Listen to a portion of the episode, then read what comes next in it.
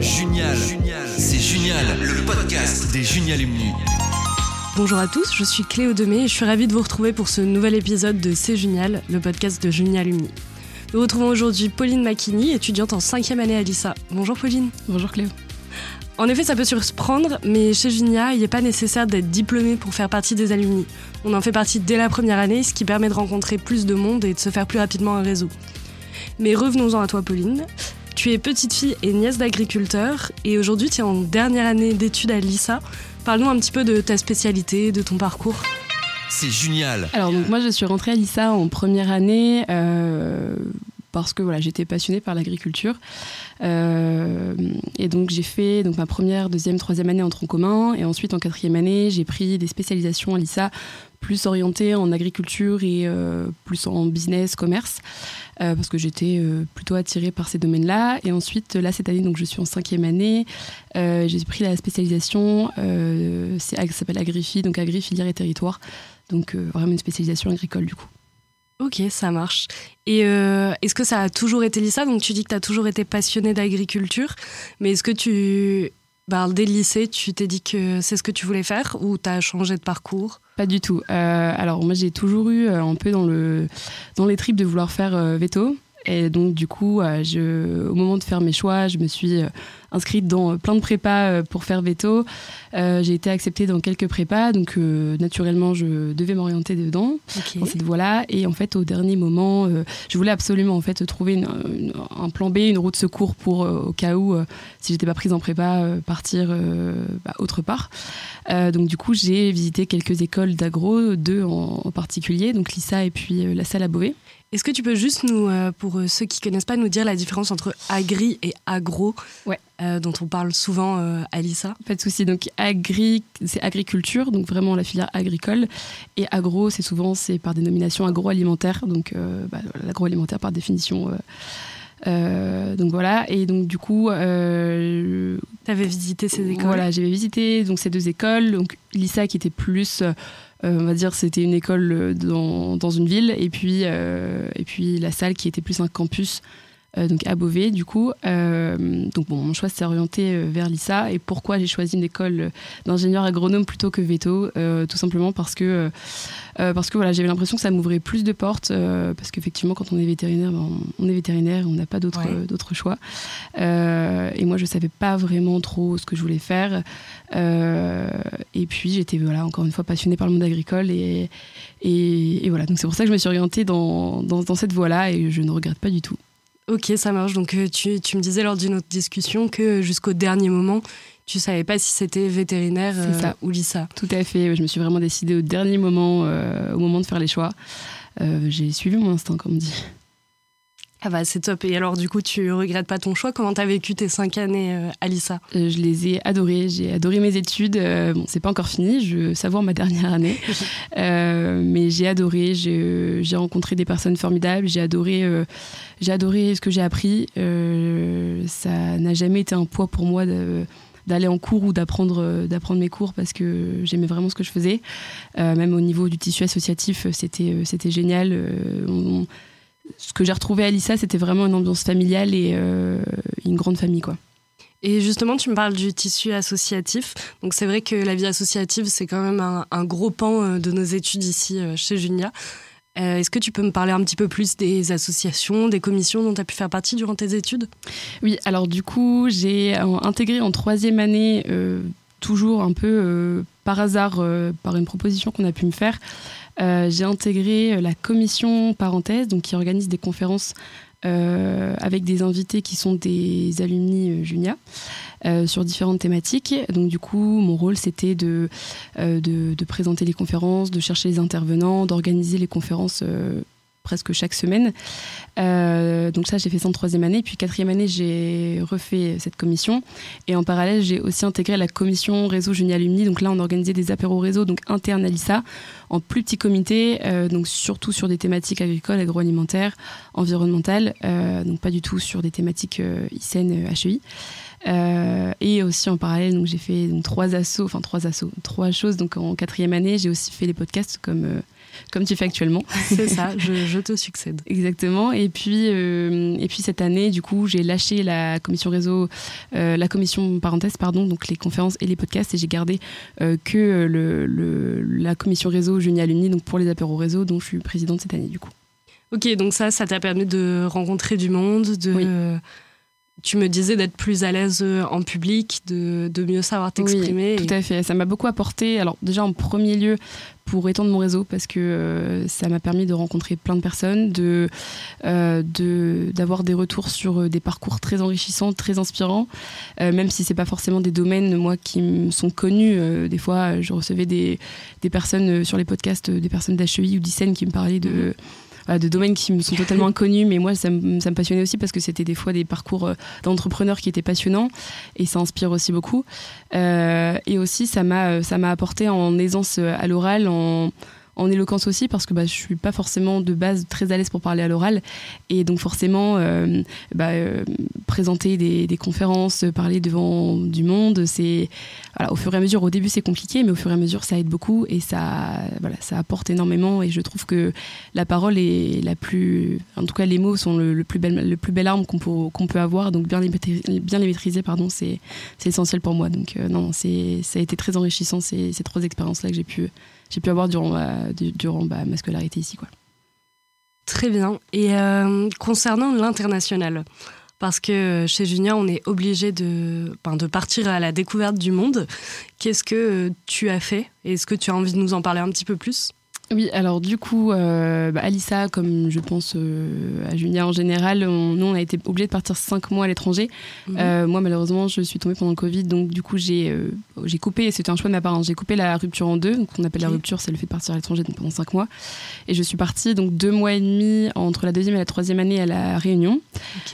j'ai fait un, un, job en tant que. J'ai travaillé dans un élevage avicole, donc des poules pondeuses. Euh, où j'ai aidé à la création d'une marque euh, d'œufs, où j'ai développé la communication, les réseaux sociaux. J'ai un peu travaillé aussi sur la qualité, la qualité donc dans l'élevage. Euh, donc ça, c'était une expérience incroyable. j'ai à la Réunion en plus. Oui, à la Réunion, donc un, vraiment des, paysages idylliques pour travailler. J'ai pas vraiment l'impression d'avoir travaillé là-bas, mais non, non c'était une expérience géniale. En professionnellement parlant, ça m'a beaucoup appris parce que j'étais très autonome sur ma mission. Ok. Et puis bah, la Réunion, euh, voilà, je ne vais pas faire de dessin, c'est magique. Euh, et donc du coup, j'ai dû compléter mes semaines à l'étranger cette année. Donc je suis partie là deux mois et demi cet été euh, en Australie. Et là, c'était voilà, c'était le chamboulement. C'est-à-dire que bon, la Réunion, j'ai adoré mon voyage, mais j'y suis allée un petit peu à, à reculons parce que c'est vrai que la distance voilà la distance. Et puis pour moi j'étais persuadée que j'étais pas du tout faite pour partir à l'étranger. Euh, tous mes amis n'avaient qu'une hâte c'était de partir euh, partir en rupture. Et moi c'était pas du tout mon objectif. Euh, j'étais très bien chez moi. Je suis très casanière. Donc voilà c'était pas j'y allais vraiment un peu entraînant des pieds à la réunion. Et puis j'ai bien vécu mon voyage mais j'étais très très très contente de rentrer en France. J'avais vraiment hâte. Et donc du coup le fait de repartir de devoir repartir à cet été c'était compliqué pour moi. Donc je voulais pas partir. J'ai fait des pieds et des mains pour pas pour ne pas y aller. Et l'Australie l'autre bout de la planète et en fait sur un coup de tête vraiment sur un coup de tête j'ai pris mes billets d'avion deux semaines avant de partir. Et euh, du coup, j'ai, je me demande pas pourquoi, j'ai, j'ai décidé de partir à l'autre bout du monde. Euh, bon, après, c'est vrai que l'Australie, c'est une destination un peu à la mode et euh, je savais que je partais pas en terrain inconnu. C'est pas, c'est pas un pays en sous-développement. Hein, il y a beaucoup de confort là-bas aussi. Donc, je partais un peu dans la bulle de confort aussi. Mhm. Mais je partais vraiment en traînant des pieds. Et en fait, en, arrivant là-bas, je me suis pris une énorme claque. Je m'attendais pas du tout à, à ce qui allait m'arriver parce que j'ai. c'est un voyage qui m'a beaucoup fait grandir, qui m'a fait prendre, je pense, en maturité aussi, et qui m'a, euh, qui a changé ma vision des choses sur beaucoup, sur beaucoup de points. Euh, j'ai l'impression d'être un peu plus verte d'esprit aujourd'hui, ce qui là, je, ne vais pas le cacher. Je pense qu'avant, je l'étais pas, euh, j'étais pas réellement ou totalement en tout cas. Et là, j'ai rencontré des personnes avec des profils qui ne correspondaient pas du tout au profil de personnes que je pouvais rencontrer ou en France ou, ou au profil de, de, mes amis en général. Et en fait, ça m'a appris que ben voilà, faut avant d'avoir des préjugés sur des personnes, voilà, il faut apprendre à, connaître les, à apprendre à connaître les personnes justement et euh, et puis même au-delà de ça, c'est là je suis partie toute seule donc j'étais un peu livrée face à moi-même et euh, et puis voilà, je me suis débrouillée, je me suis débrouillée comme je pouvais. C'était ça n'a pas été facile, mais euh, mais voilà, au final, je suis rentrée en France. alors la, boule au ventre parce que je voulais pas rentrer. c'était compliqué, ouais, c'était compliqué pour moi de le, le retour était très compliqué. Euh, parce que vraiment, j'ai ressenti des choses là-bas qui étaient uniques et je, je, pousse tout le monde, même les personnes qui, étaient, qui sont dans mon cas ou qui étaient dans mon cas, euh, à ne pas vouloir partir. Euh, je les pousse vraiment à partir à l'étranger parce que pour moi, c'est la plus belle école et ça apprend tellement. Et c'est une expérience unique de pouvoir voyager, d'avoir la chance de voyager, c'est juste génial. quoi. Donc on en revient un petit peu à ce qu'on disait tout à l'heure euh, sur ton choix d'école, euh, à l'instinct, euh, la veille, le départ en Australie deux semaines à l'avance. Bah, c'est comme la Réunion, je suis partie, j'ai décidé de partir à la Réunion une semaine avant, de, avant mon départ parce que de base c'était pas du tout mes plans. Je vais partir en Irlande, bref il y a eu un petit, un petit micmac et, donc du coup voilà, pareil, la Réunion, j'ai pris mes billets d'avion une semaine avant de partir, l'Australie pareil deux semaines avant de partir. Donc, donc t'es es une personne qui suit plutôt son instinct et pour l'instant ça paie euh, alors de base, je, suis quelqu'un qui aime bien avoir le contrôle sur tout. J'aime bien contrôler ce que je fais. Euh, ça me met dans, voilà, ça me rassure. Euh, mais des fois, il y a des des, voilà, des épreuves de la vie ou des, des choses qu'on n'a pas vraiment prévues qui font que bah, le contrôle n'est pas possible. Mhm. Et donc, du coup, il faut faire avec. Et en fait, à chaque fois que ça m'est arrivé, ça a toujours été des bonnes surprises. Donc, c'est vrai que pour moi, suivre mon instinct, ça, pour l'instant, ça paye. Euh, j'ai pas eu une mauvaise surprise, mais bon, voilà. c'est. Puis même en cas de mauvaise surprise, il y a toujours moyen de, oui, de, retomber sur ses pattes. oui, oui, tout à fait, tout à fait. Ok, donc euh, là, tu es en dernière année. Oui. Est-ce que tu sais un peu ce que tu vas faire après Est-ce que tu fais déjà. Tu as déjà une activité professionnelle cette année? Euh, Alors, du coup, en dernière année à l'ISA, on a la possibilité de la faire en contrat pro, donc dans une entreprise, on va dire mi-temps école, mi-temps entreprise. Mhm. Et donc du coup, je suis euh, dans une entreprise euh, qui commercialise des logiciels agricoles, donc des logiciels de gestion et de voilà, c'est des logiciels qui, qui, vont en fait aider les agriculteurs à piloter un peu leur exploitation.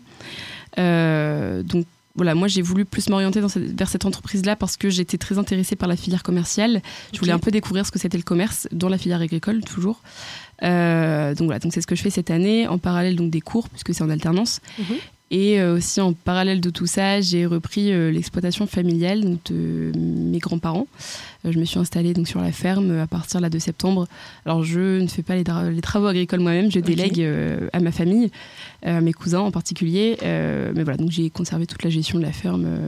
Ok, donc c'est une décision que que tu as prise, donc à 22 ans, de reprendre l'exploitation agricole de tes grands-parents C'était, alors oui, c'était une décision. Ça a surtout été une opportunité qui s'est présentée à moi parce que voilà, la, ferme était en train d'être cédée euh, après mon oncle qui, partait à la retraite. Et en fait, euh, bah, moi, ça m'est très très cher de conserver le patrimoine euh, familial et donc je voulais pas laisser ça partir. Et en parallèle de ça, je suis vraiment passionnée par ce, par ce milieu-là. Donc, du coup, j'ai fait d'une pierre de de coups et j'ai saisi l'opportunité et je, ah, je regarde pas du tout, mais même si c'est vrai que c'est pas c'est pas évident parce que bah, j'ai pas fini mes études, c'est voilà et puis bah, j'ai pas j'ai pas les, totalement totalement les compétences pour aussi euh, parce que c'est une, gestion d'exploitation, c'est comme une gestion, gestion d'entreprise mhm. finalement et et bah faut avoir euh, faut avoir des ressources pour. Généralement c'est ça ça prend euh, avec le temps, mais là ça a été très rapide donc voilà faut, faut faut savoir se faire bien entourer quoi. C'est exactement ce que j'allais dire. Quel conseil tu donnerais à quelqu'un qui souhaite donc s'installer, même euh, à nos âges, quoi, à 22 ans alors déjà, euh, voilà, avant tout, je pense bien se faire entourer euh, parce que c'est pas, voilà, ça, ça, demande quand même bah, de l'encadrement parce que c'est, voilà, avec la reprise de la ferme, ça a été une création d'entreprise aussi, donc c'est mhm. beaucoup d'administratifs et l'administratif, euh, c'est très lourd. Quand on n'y connaît pas grand-chose, euh, ça peut vite être très laborieux. Euh, donc voilà, bien se faire entourer, être très vigilant parce que bah, quand on est jeune aussi, on, est aussi la proie de beaucoup de personnes. Mhm. quand on est une fille aussi, c'est compliqué en parallèle de ça. C'est quelque chose que tu as ressenti dans le monde de l'entreprise? Oui, oui. Tu veux nous en parler un peu plus? Dans l'installation, oui.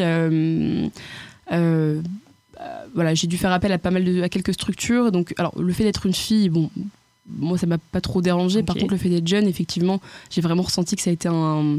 C'est un frein pour les personnes avec qui tu souhaites travailler? Alors, pas vraiment un frein, mais par contre, euh, voilà, on est un peu la proie de, la proie de ces gens-là, quoi. Donc, il faut faire attention, il faut, euh, faut tout vérifier, il faut, tout, faut être vigilant un peu sur tout, en fait et euh, bah, pour pas se faire avoir tout simplement. Mhm. mais c'est normal de se faire avoir aussi. Il faut l'accepter. C'est comme, ça, qu'on apprend. exactement. Donc euh, donc voilà c'est ça. Faut faut être vigilant à tous les points. Et puis bah faut faut accepter de se tromper. Faut accepter de de se faire avoir aussi des fois. De même si voilà il faut pas trop faire d'erreurs non plus parce que les erreurs souvent c'est de l'argent et c'est mhm. pas voilà faut, faut éviter d'en perdre trop aussi. Mais, euh, mais voilà la vigilance avant tout le bon entourage et surtout oser, oser et, il faut pas que ça fasse peur. Alors ça peut faire peur, moi ça m'a fait peur aussi. Après j'ai beaucoup réfléchi, j'ai été entourée de ma famille. Euh, été entourée de ma famille, ça c'est une énorme chance. Tout le monde n'a pas cette chance-là d'ailleurs. Euh, mais voilà, faut, faut oser, il faut pas, faut pas hésiter. C'est pas parce qu'on est jeune que qu'on ne peut pas le faire, bien au contraire. Et donc tu as appris une exploitation agricole à 22 ans. Est-ce qu'on peut parler de l'agriculture actuelle? Parce que c'est vrai que tel qu'on l'imagine, c'est plutôt un monde un peu vieillissant. Euh, commencer d'être dans le domaine de l'agriculture, de l'agriculture pardon, euh, lorsqu'on a 22 ans? Comment tu vois ça euh, Alors, alors c'est un domaine vieillissant. Enfin, je dirais pas vraiment ça parce que c'est c'est un domaine qui est en constante mutation, comme tout domaine, mais le secteur agricole, on, a besoin de l'agriculture, on aura toujours besoin de l'agriculture pour manger. Alors, excuse-moi, je me suis mal exprimée. Ce que je voulais dire, c'est que euh, la moyenne d'âge des agriculteurs en France ah est plutôt euh, haute, aux alentours de 50 ans, je pense. Je me suis mal exprimée, excuse-moi. Euh, non, pas de souci. oui, effectivement, là, par le, pour le coup, oui, c'est c'est vrai que le la moyenne d'âge des agriculteurs est, assez élevée et puis euh, on, a de, on perd de plus en plus d'exploitations chaque année euh, parce que les exploitations ne sont pas reprises, parce que c'est pas un métier. Euh, c'est un métier qui est de moins en moins attractif, mais je, pense qu'il y a de l'espoir. il y a de l'espoir là-dedans. Il faut pas, mhm. il faut continuer justement à communiquer. Il faut continuer à. Bah, il faut pas perdre espoir tout simplement parce que c'est pour moi un des plus beaux métiers du monde parce qu'on on produit pour nourrir le monde et sans l'agriculture on peut pas manger. Donc donc c'est aux jeunes euh, pour toi de reprendre un peu ce, flambeau oui, au niveau de la communication. Après, oui, oui, je pense qu'il y a un, je pense qu'il y a un véritable problème de désinformation et de communication dans le milieu agricole. Ce n'est pas pour moi la faute des agriculteurs parce que euh, les agriculteurs, euh, c'est voilà, leur, leur métier, c'est c'est de l'agronomie, c'est de produire, c'est pas, mhm. c'est pas de communiquer en premier lieu. Ils n'ont pas le temps, ils ont pas, voilà, c'est pas leur métier. Mhm. Euh, par contre, je pense que les médias ne sont pas, euh, sont pas pour rien là-dedans. Il y a beaucoup, beaucoup des informations. Euh, moi, ça me, voilà, pour les personnes qui n'y connaissent pas grand-chose, on voit surtout l'agriculture par l'amour et dans le pré. Et ça, c'est, c'est pas forcément le meilleur tableau qui est dressé de l'agriculture mhm. française. mais en tout cas, voilà, il faut montrer aux Français, il faut montrer au monde que l'agriculture, c'est c'est un très beau métier, que c'est pas. Euh, c'est être chef d'exploitation, c'est être chef d'entreprise avant tout. Aujourd'hui, les agriculteurs, comme avant, mais je pense de plus en plus, euh, doivent être sur tous les fronts. Euh, ils sont vétérinaires, ils sont mécaniciens, ils sont agronomes, ils sont. Enfin voilà, c'est plein de casquettes à la fois et, et chapeau quoi. Chapeau, parce que vraiment, c'est c'est pas un métier facile. C'est mhm. pas un métier facile et qui demande beaucoup de reconnaissance. C'est un métier qui est pointé du doigt négativement par beaucoup de personnes. Euh, à tort. À tort, oui, parce que, parce que oui, il y a un, gros, gros manque de communication et, euh, et, je pense que les jeunes ont, vraiment leur, leur, place dedans, euh, dans la, nouvelle génération en tout cas, doivent communiquer, doivent mieux communiquer et, et agir pour justement empêcher, empêcher la désinformation, tout simplement parce que c'est une catastrophe, quoi. Vraiment, c'est une catastrophe et, et on a besoin, on a besoin de, on a besoin du monde agricole, mais on a surtout besoin des, de, comment dire, bah des des autres personnes de, mhm. de, la population, la société. la société en général, pour nous aider à, à mieux produire et à, et à faire développer l'agriculture du mieux possible. Quoi. Oui, surtout que l'agriculture, c'est un domaine qui se développe beaucoup actuellement avec les nouvelles technologies, les aides pour les exploitations, donc pour essayer de faciliter au maximum le travail des agriculteurs. Mais c'est vrai que si la communication ne suit pas derrière, euh, c'est un frein. Bah, pour les agriculteurs, euh, oui, de, de, savoir que, euh, bah, en fait, ils sont pointés du doigt parce que ils sont traités de polluants, parce que pour, pour, tout un tas de raisons, en fait, mhm. et bah, ça, c'est vraiment un poids pour eux parce que forcément, ça, ça freine, ça freine aussi dans leur métier parce que au-delà de ça, il y a au niveau de la, législation, au niveau de la, politique, on leur met énormément de restrictions aussi. Et en fait, on leur demande de faire leur boulot, de produire pour nourrir le monde, mais on leur donne pas tous les outils pour le faire. Mhm. Et donc, euh, voilà, euh, au, au, fur et à mesure des années, il y a eu une quantité incroyable de matières actives qui ont été supprimées du marché en termes de produits phytosanitaires, euh, parce que parce que c'est mauvais pour la santé, parce que ça pollue, etc. Mais mais en finalité. Euh, Par quoi ça va être remplacé? Bah voilà, c'est ça. C'est on a, il n'y a, pas de. Voilà, Monsieur Macron a dit pas d'interdiction sans solution, mais euh, mais pour le pour le moment, on n'y est pas vraiment. Et donc, euh, pour moi, il faut quand même être davantage aux côtés des agriculteurs plutôt que d'être à l'encontre d'eux et leur donner vraiment les moyens de, de faire leur, leur métier et leur boulot correctement et et leur donner vraiment les moyens de, de, de faire, de les aider à produire pour leur principale fonction qui est de nourrir le monde, quoi. Tout à fait. Et euh, donc moi, je, pose la question parce que c'est vraiment pas un monde avec lequel je suis familier. Je suis étudiante à l'ICN, je suis derrière mon ordinateur. mais donc, quand tu es responsable d'une exploitation agricole, on entend souvent parler de production locale, de circuits courts, etc. Les productions sont revendues à des enseignes, directement à la, à la population ou euh, Est-ce que tu passes par des intermédiaires on va dire, entre euh, le champ, on va dire, et l'assiette Oui, alors ça, ça dépend les, les productions qu'on va faire. Euh, il y a, euh, alors, soit un agriculteur peut, alors généralement en grande culture, ce qu'on appelle grande culture, c'est bah, tout ce qui est blé, colza, orge, maïs, etc. Tout ça, généralement, enfin pas généralement, dans 100% des cas, c'est revendu ce qu'on appelle soit des coopératives, soit des négoces. Donc du coup, voilà, c'est des structures intermédiaires qui vont, à qui on va commercialiser notre production. Mhm et euh, qui bon après bah, va, va, partir dans la grande distribution dans, voilà, pour la transformation etc ou pas ou pour même euh, à l'export euh, après, pour la partie maraîchage, bah, c'est pareil, il y a des acheteurs de, fruits et légumes mhm. qui vont pareil euh, acheter la production des agriculteurs puis le revendre à la grande distribution, mais aussi il y a des agriculteurs qui font aussi le choix de vendre en local, donc faire de la mhm. vente directe sur, sur leur exploitation même. Et ça, ça a eu un, il y a eu un gros boom de, de ce, mode de commercialisation là euh, ces derniers temps. Bon là, ça se tasse un petit peu. Mais, mais voilà, c'est différents modes de consommation, de, comment dire, de, de commercialisation. Mhm et on s'adapte toujours à la demande du consommateur et aux tendances de, la, de, consommation, de la consommation française en tout cas. là, je parle pour la, consommation française.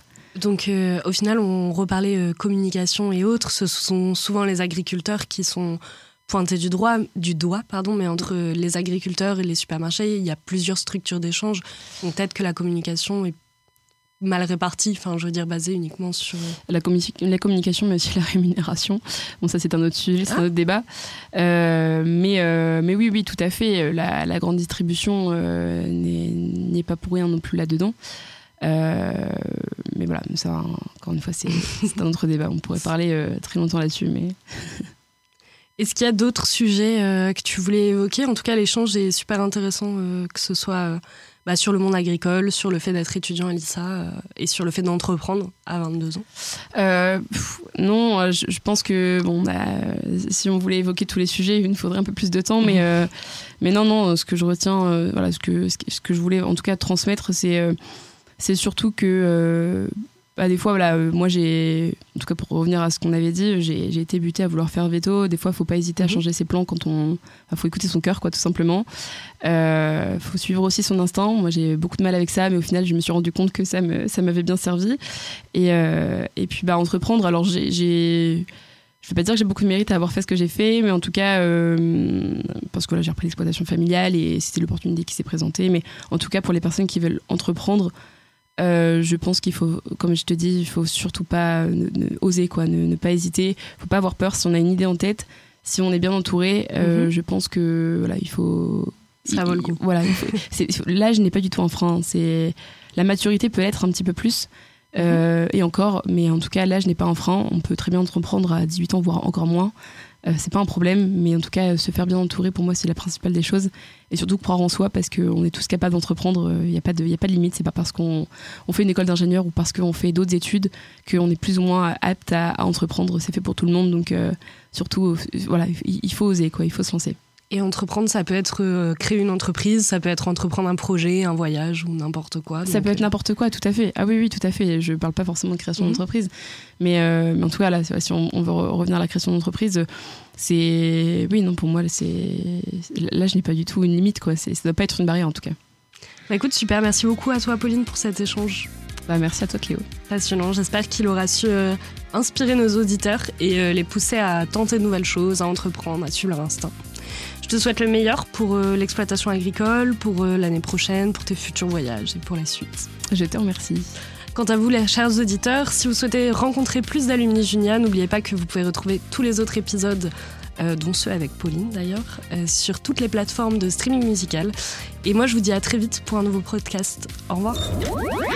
Junial, c'était Junial, le podcast des Junialumni. Société, climat, environnement, économie, les ingénieurs diplômés de Junia façonnent le monde qui change. Retrouvez chaque mois un nouvel épisode sur toutes les plateformes de podcast. C'est Junial,